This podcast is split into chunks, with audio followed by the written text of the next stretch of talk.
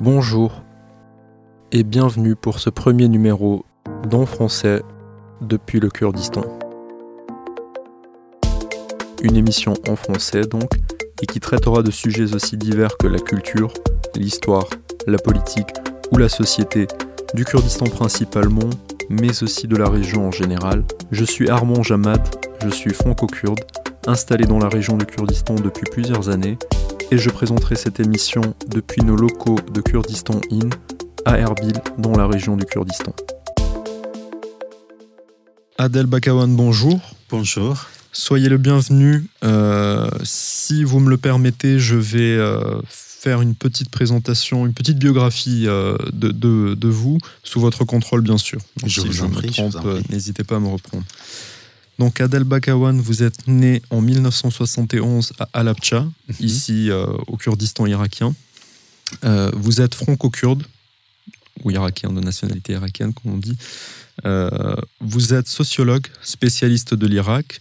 Vous êtes actuellement directeur du Centre français de recherche sur l'Irak, CFRI, chercheur associé à l'Institut français des relations internationales et au Centre arabe de recherche et d'études politiques de Paris, vous êtes également membre de l'Institut de recherche et d'études sur la Méditerranée et le Moyen-Orient et chargé de cours à l'Université d'Evry.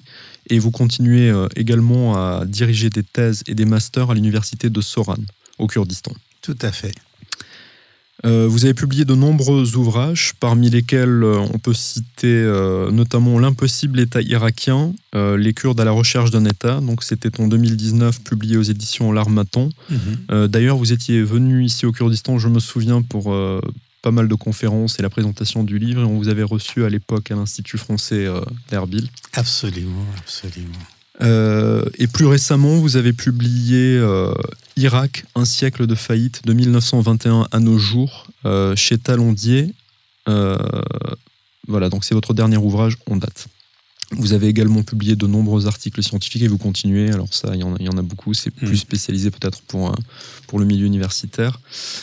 et donc, vous êtes arrivé au Kurdistan hier soir, si je ne m'abuse, donc 8, 8 euh, mai 2022. Euh, euh, est-ce que vous pouvez nous, nous parler du, de, du, but de votre visite cette fois-ci au Kurdistan? Eh ben, écoutez, merci beaucoup pour cette belle présentation qui résume bien ce que j'ai fait. je suis au Kurdistan irakien pour une formation des jeunes irakiens Bassoura à Zaho. Nous allons réunir 60 jeunes de la société civile, des chiites, des sunnites, des kurdes, des chrétiens, des musulmans, des yézidis, des kakaïs, etc. Malheureusement, on n'a pas trouvé un juif. Euh, j'aurais bien voulu. La, diversité irakienne est, très importante. La grande, c'est une semaine de, de, formation. Une semaine de formation. La problématique majeure, c'est comment gérer la diversité irakienne. Comment cette diversité, qui est en soi source de richesse, ne pas devenir une pathologie de la société irakienne. Par exemple, en Suisse, vous avez au moins deux langues, voire trois ou quatre langues, hein, même quatre langues, oui. Euh, vous avez deux religions, vous avez 27 euh, euh, quantités étatiques vous avez des formations politiques euh, radicalement antagonistes. En Belgique, vous avez au moins trois langues, n'est-ce pas? L'allemand, le néerlandais, le français. Hein. vous avez Bruxelles, là où on a deux langues officiellement reconnues. Hein. pour travailler en tant que fonctionnaire, il faut absolument parler à la fois le néerlandais et le français. Euh, et, pourtant, ces deux pays sont devenus les, les deux pays les plus stables au monde, les plus sécurisés au monde et les plus développés au monde. Pourquoi, par exemple, euh, euh, la Suisse ou la Belgique, ces pays-là sont devenus, malgré la grande diversité, sont devenus des pays les plus sécurisés, les plus développés et les plus stables, mais l'Irak, à cause de sa diversité ethnique, arabe, kurde, religieuse, euh, musulman, chrétien, euh, confessionnelle, chiite, sunnite, linguistique, encore une fois, euh, l'arabe et le kurde, euh, pourquoi cette diversité est devenue le malheur des Irakiens? Et donc, moi, ma grande problématique, c'est transmettre une connaissance à ces Irakiens, ces Irakiens venus d'Ubasura, du Najaf, du Karbala, du Nasseria, du Moussoul, du Bagdad, du Suleymania, d'Erbil, hein, de Duhok, hein, transmettre la connaissance suivante. C'est que, ou l'interrogation, si vous voulez, suivante. C'est que si vous arrivez vous-même, vous les Irakiens, à développer une formule pour gérer votre diversité, ben votre pays sera sécurisé, stabilisé et développé. Si vous n'arrivez pas vous-même à trouver une nouvelle formule pour gérer votre diversité, eh ben, la descente aux enfers continue. Oui, tout à fait. Euh, pour rester sur, euh, sur le sujet de votre visite et de cette initiative, euh, est-ce que c'est dans le cadre d'un partenariat ou c'est une initiative que vous avez prise vous-même C'est dans le cadre d'un partenariat avec deux organisations irakiennes, BCF et CDO.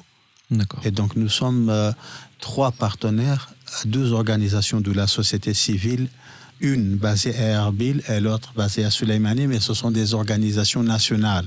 Autrement dit, le territoire de leur action n'est pas régional, n'est pas uniquement euh, la région du, Kurdistan, mais à partir d'Erbil ou de Suleimani, elle se déploie sur la totalité de la société irakienne. Et donc, eux, euh, ce sont des acteurs euh, de la société civile qui agissent sur la société. Nous, on est un centre de recherche, on produit la connaissance. C'est ça. C'est ça le partenariat. Nous, on produit la connaissance, eux, ils distribuent cette, connaissance. Très bien. Je crois que cette formation a lieu à Zaho, si je ne m'abuse. Euh, cette euh, dans la région de Barzan. Ah, dans la région de Barzan. Très beau cadre. Euh, en, ce, printemps, le, Kurdistan est magnifique. Absolument. Et la région de Barzan, très très Et, Ce qui est formidable, c'est que vous allez avoir des euh, euh, jeunes arabes qui n'ont jamais visité euh, le Kurdistan, venant du Bassoura, du Nasseria, du Najaf. et ils vont se trouver, se retrouver face à des jeunes Kurdes qui ne parlent pas un seul mot arabe, n'est-ce pas? Et qui, sont, qui seront filles, enfin 50% filles, 50% garçons, dans des tentes d'une manière mixte. Autrement dit, sous une pente, vous allez trouver, euh, retrouver un kurde, un turcoman, un sunnite et un chiite. Donc toute la diversité irakienne. Exactement. Euh, je crois que ce sera quelque chose de nouveau pour eux, effectivement. Hmm. Donc ce qui est le plus important, c'est observer comment ils se parlent, comment ils entrent en interaction. Le mot interaction, c'est très, très important. Comment ils, ils, établissent le lien, comment ils vont créer du lien. Est-ce qu'ils se sentent irakiens? Comment ils vont apprendre à devenir quelque chose qu'on n'a pas? Parce que je, suis en train de développer un autre concept sur l'irakitude l'Irakitude à, l'instar de la belgitude ou la négritude. Hein. Donc, comment on devient irakien? Parce que devenir irakien n'est pas une donnée fixe, n'est pas une donnée naturelle. On n'est pas irakien, on le devient. Et pourquoi on ne peut pas devenir irakien? Pourquoi aujourd'hui on est kurde, on est sunnite, on est chiite, on est turcoman, on est chrétien, on est musulman, mais on n'est pas irakien? Il y a l'Irak, mais il n'y a pas l'Irakien on a un territoire qui s'appelle l'Irak, mais malheureusement, sur ce territoire, nous n'avons jamais réussi à construire l'Irakien.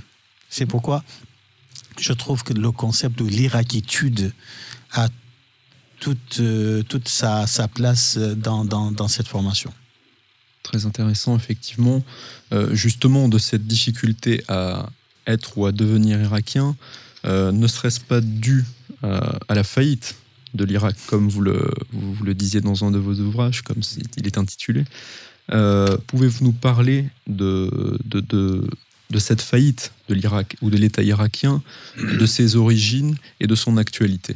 Oui, en fait, quand je parle de la faillite, souvent les, euh, les gens ils pensent que je parle de la faillite économique. Mais en réalité, cette faillite dont je parle, c'est d'abord une faillite politique. Hein. Pourquoi une faillite politique? Parce que tout simplement, L'Irak a été fabriqué, je dis bien fabriqué en 1921 par Percy Cox, le Britannique.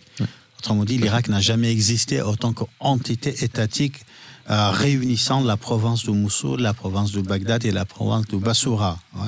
Et bien évidemment, il y a eu un Irak, enfin, pas l'Irak, il y a eu la Mésopotamie, euh, des Somaliens, des Acadiens, des Assyriens, etc. Mais ce n'était pas cet Irak en tant qu'État-nation, en tant qu'entité étatique. L'entité étatique a été fabriquée par Percy Cox.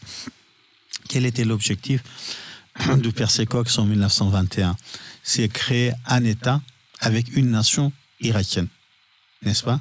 Avec une irakicité, avec une identité irakienne, avec un référentiel irakien, avec donc une appartenance à cette irakicité.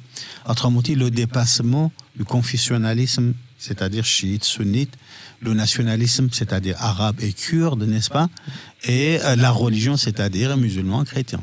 Mais euh, un siècle plus tard, euh, on est plus que jamais chiite et nous pas irakien. On est plus que jamais sunnite ou kurde ou arabe irakien. Hein.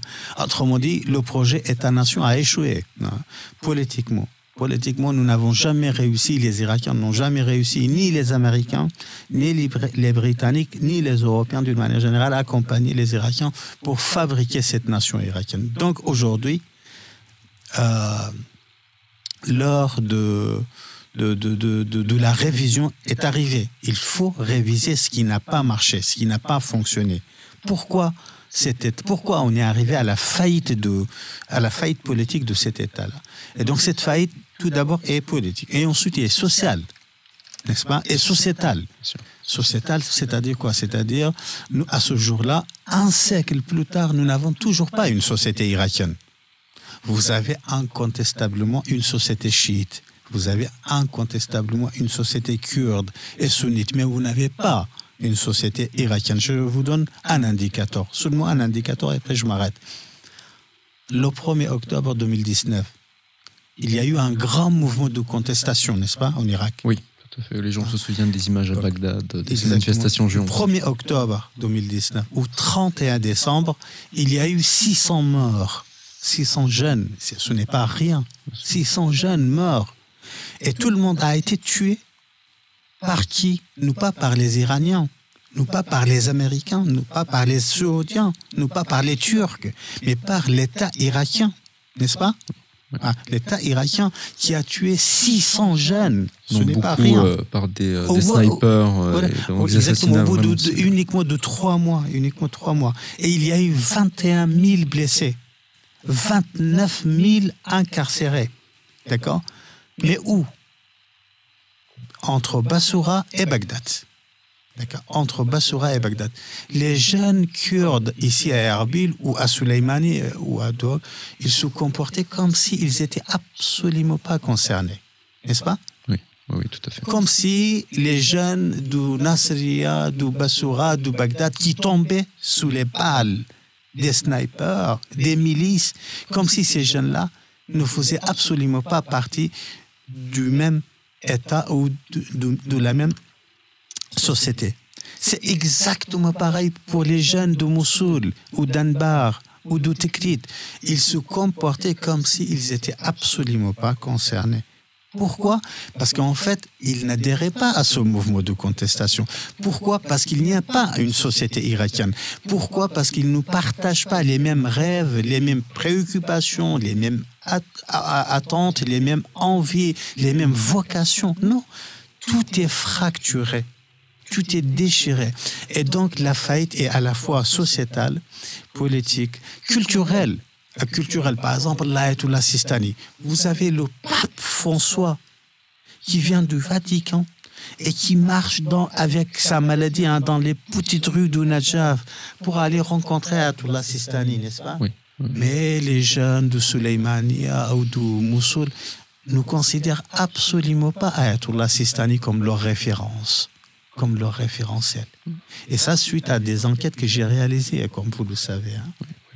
C'est pour dire la faillite est à la fois culturelle, politique, sociale. Je ne parle même pas de la faillite économique. Vous avez un pays, son système économique à 97% est basé sur la rente, sur le pétrole. 97%.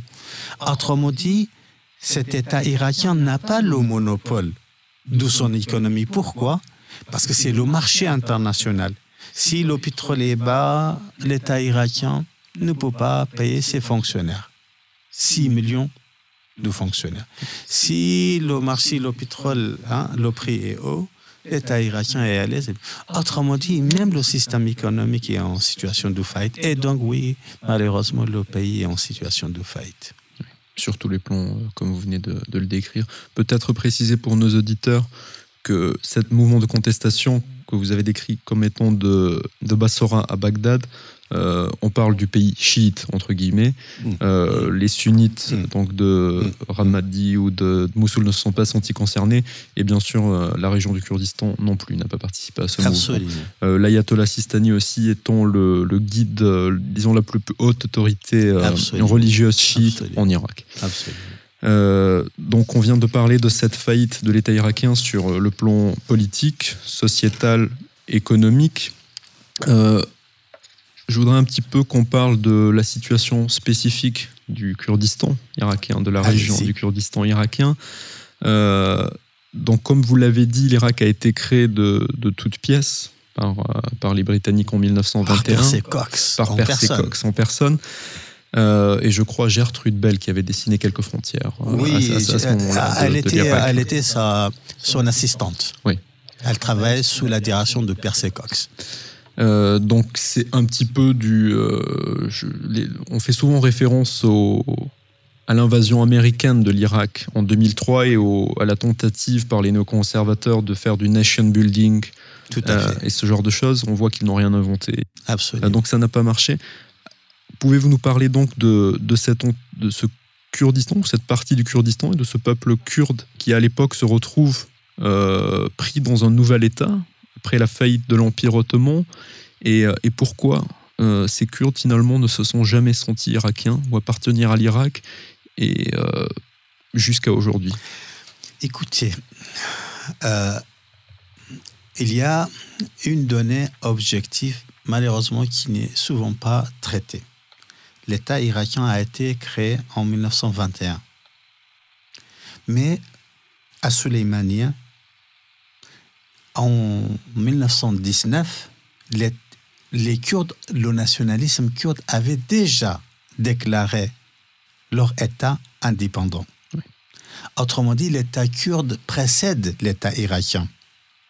Et même le représentant de Sa Majesté, le gouvernement de Sa Majesté, qui était à Soleimani, il écrivait, moi j'ai eu accès à ces archives, il écrivait à Londres, il disait, mais je ne comprends pas, vous avez un État déclaré par Cheikh Mahmoud à Soleimani euh, au, mois de mars, hein, le printemps de 1919. Hein. Il y a un gouvernement, il y a un roi, le roi du Kurdistan. Il y a un royaume, le royaume du Kurdistan. Et donc cette entité étatique est notre ami entre l'Iran, la, Turquie, l'Irak qui n'est pas encore créé, l'écrivait, hein, euh, les pays arabes, vous avez une entité qui n'est pas arabe, qui n'est pas turque et qui n'est pas perse et qui se considère comme notre allié objectif. Pourquoi ne pas reconnaître hein? Et à l'époque là, on avait encore, on n'avait vraiment pas une idée de l'État irakien. Euh, entre 2019 1919 pardon, et 1921, il y avait deux grandes écoles au sein du gouvernement de Sa Majesté. Euh, une école qui était représentée par euh, Percy Cox et une autre école euh, représentée par Churchill, Winston Churchill. Churchill était pour l'indépendance du Kurdistan. Il voulait absolument un État kurde. Il pensait qu'un État kurde, kurde à l'échelle économique, parce qu'ils savaient qu'à Kirkuk, il y avait du pétrole hein, à l'échelle économique, à l'échelle culturelle, parce que les Kurdes ne parlent pas arabe, ne, parlent pas, ne sont pas turcs, ne sont pas arabes, ne sont pas... Et à l'échelle géopolitique, sera un grand allée très important au Moyen-Orient pour l'armée britannique. Mais il y avait Percy Cox, hein, qui était totalement et radicalement opposé à Winston Churchill au sein du gouvernement de Sa Majesté en disant que si vous voulez créer un État irakien, Nous avons absolument besoin du Kurdistan. Pourquoi? Pour les raisons suivantes. La première, sans les Kurdes, sans la communauté kurde, on ne peut pas garder l'équilibre entre les chiites et les sunnites en Irak. Les chiites, hein, euh, sans les Kurdes, les chiites constituent à peu près 83% de la population irakienne. Les Kurdes étant majoritairement sunnites. Exactement. Et, mais, euh, et donc, sans les Kurdes, les sunnites seront une toute petite minorité. Mais avec les Kurdes, on va garder à peu près l'équilibre entre les deux. On sera euh, environ 40, 60, 43, 57%. Donc l'équilibre est là, numéro un. Numéro deux, si vous voulez créer un État irakien, nous avons absolument besoin du pétrole du Kirkuk. Sans le pétrole du Kirkuk, on ne peut pas financer les infrastructures de l'État irakien. Et numéro 3, disait Percy Cox, pour protéger cet État irakien, d'où la Turquie, d'où la grande Turquie, hein, nous avons besoin des montagnes du Kurdistan. Sans ces montagnes-là, l'Irak sera toujours menacé. Et donc finalement, avec ces douze approches-là, hein, les Kurdes ont perdu. Pourquoi? Parce que Churchill a perdu face à Percy Cox et parce que Percy Cox a gagné la province de Mossoul en 1925 par l'arbitrage de la Société des Nations à l'époque, hein, a été annexé à cet Irak. Et donc ça, c'est euh, le début, euh, le début de, de, de, de la création de l'État irakien. Autrement dit, les Kurdes ne voulaient pas devenir irakiens les Kurdes, même une bonne partie des Britanniques savaient très bien que les Kurdes ne peuvent pas devenir irakiens. Mais finalement, et même, ils ont fait un référendum en 1921. Oui, tout à fait. Euh, le référendum a été mis en place à Suleymaniye, dans la province de Suleymaniye. 82% des habitants ont voté non pour l'annexion à l'Irak, oui pour l'indépendance du Kurdistan. Vous savez Et donc, oui, euh, finalement, le, Kurdistan a été annexé à l'Irak, non pas par la voie démocratique, mais par la force brutale, par la force radicale, par la répression. Hein. Ils ont appliqué ce qu'on appelle en géopolitique la politique de la terre brûlée non seulement au Kurdistan, mais aussi dans des pays des chiites, parce que les chiites, eux aussi, ils ne voulaient pas devenir irakiens, ils voulaient un État musulman. Un État musulman et chiite. Voilà, on les a massacrés, les chiites et les kurdes. En 2003, les Américains arrivent. Ils, ils vont reconstituer l'État irakien, cette fois avec les Kurdes, n'est-ce pas? Oui, les chiites aussi. Mais euh, en 2017, malgré cette reconstruction de l'État irakien avec les Kurdes, les Kurdes organisent le référendum de l'indépendance du Kurdistan. De nouveau. Cette fois aussi, les Kurdes vont voter à 80, presque 13%. Ou, enfin, pour l'indépendance du Kurdistan. Mais malheureusement, les pays du système international, pour des raisons politiques, économiques, euh, sécuritaires, ont refusé l'indépendance du Kurdistan. Oui, oui, le référendum de 2017 qui a débouché un mois plus tard sur euh, la reprise euh, par les forces irakiennes des territoires euh, et des milices chiites des territoires disputés, dont Kirkuk, le Tout à Kirkuk. Oui. depuis environ six mois maintenant, mhm. l'Irak n'arrive toujours pas à former un gouvernement. Sept mois. Sept mois désormais, oui, oui, sept mois, il faut mettre à jour. Malgré les élections législatives, est-ce que vous pensez que ce blocage institutionnel qui est de toute façon euh, intrinsèque au système irakien, et mhm. est-ce que, d'après tout ce qu'on vient de dire, mhm. ça ne peut pas marcher euh, Selon vous, pour, quelle solution pour l'avenir, pour éviter euh, de nouveau des guerres, des catastrophes en Irak quel avenir pour l'Irak, le Kurdistan? Que peuvent faire ces responsables irakiens, sachant bien sûr que les interventions étrangères sont, sont très importants dans le pays Écoutez, cette question est fondamentale et très très importante sur laquelle je travaille depuis plusieurs années et je sais que notre émission arrive à terme très bientôt, n'est-ce pas? Oui, il nous reste quelques minutes. Je vous en prie, continue. Voilà. Euh, je vais m'exprimer d'une manière vraiment très très brève et synthétique. Euh, la formule selon laquelle et sur laquelle nous avons refondé l'État irakien en 2003 est dans l'impasse totale. Lorsqu'un pays est dans l'impasse, il organise des élections pour sortir de, de cette impasse, n'est-ce pas? Tout à fait. Seulement en Irak, les élections lorsqu'on fait des élections, on se retrouve directement dans l'impasse. Et ce n'est pas la première fois. En 2010, c'était encore pire. D'accord Aujourd'hui, je pense qu'il est peu probable. Aujourd'hui, on est le, le. Le 9 mai. Le 9 mai.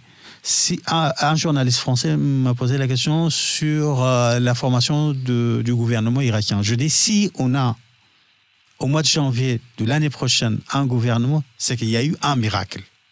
Un miracle.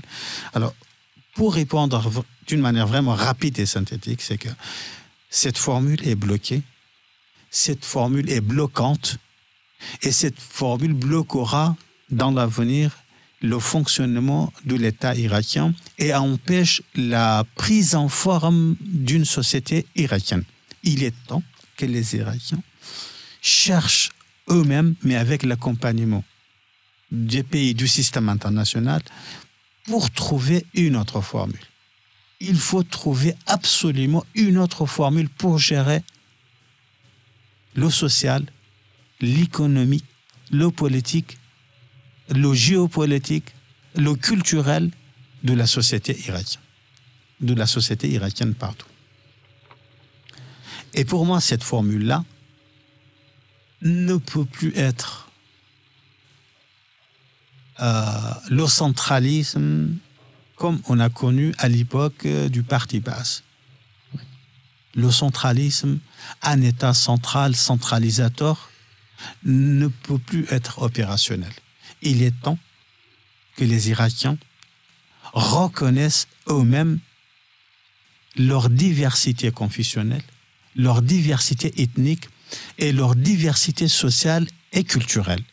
Une fois cela est reconnu, à mon sens, ils peuvent aller plus loin en prenant l'exemple, le meilleur exemple. Il n'y a pas d'autre exemple que l'exemple belge pour les Irakiens. C'est très important parce qu'en fait, en Belgique aussi, vous avez la euh, euh, Wallonie, vous avez la Flandre, vous avez la zone germanophone, n'est-ce pas Et vous avez la capitale, Bruxelles, où on a euh, les Flamands et les, Wallons. les, Doulans. Donc, ce sont, là, ils sont en train, eux aussi, ils sont en train de poser, sous-poser exactement la même question. Comment passer d'un fédéralisme qui nous conduit régulièrement vers des crises à un confédéralisme qui nous permette hein, à développer, euh, un, garder l'unité de l'État belge comme l'unité de l'État irakien, parce que tous les pays du système international refusent la division de l'Irak, et donc garder cette unité irakienne tout en étant indépendant. Très bien, ce sera donc le dernier mot, euh, Adel Bagawan. Le confédéralisme, selon vous, donc solution pour l'Irak. Merci beaucoup d'avoir été notre premier invité. Euh, ce fut un plaisir. Et euh, quant à moi, je vous dis à très bientôt pour un nouveau, une nouvelle émission. Merci. Merci, Merci Adel Bagawan. Au revoir.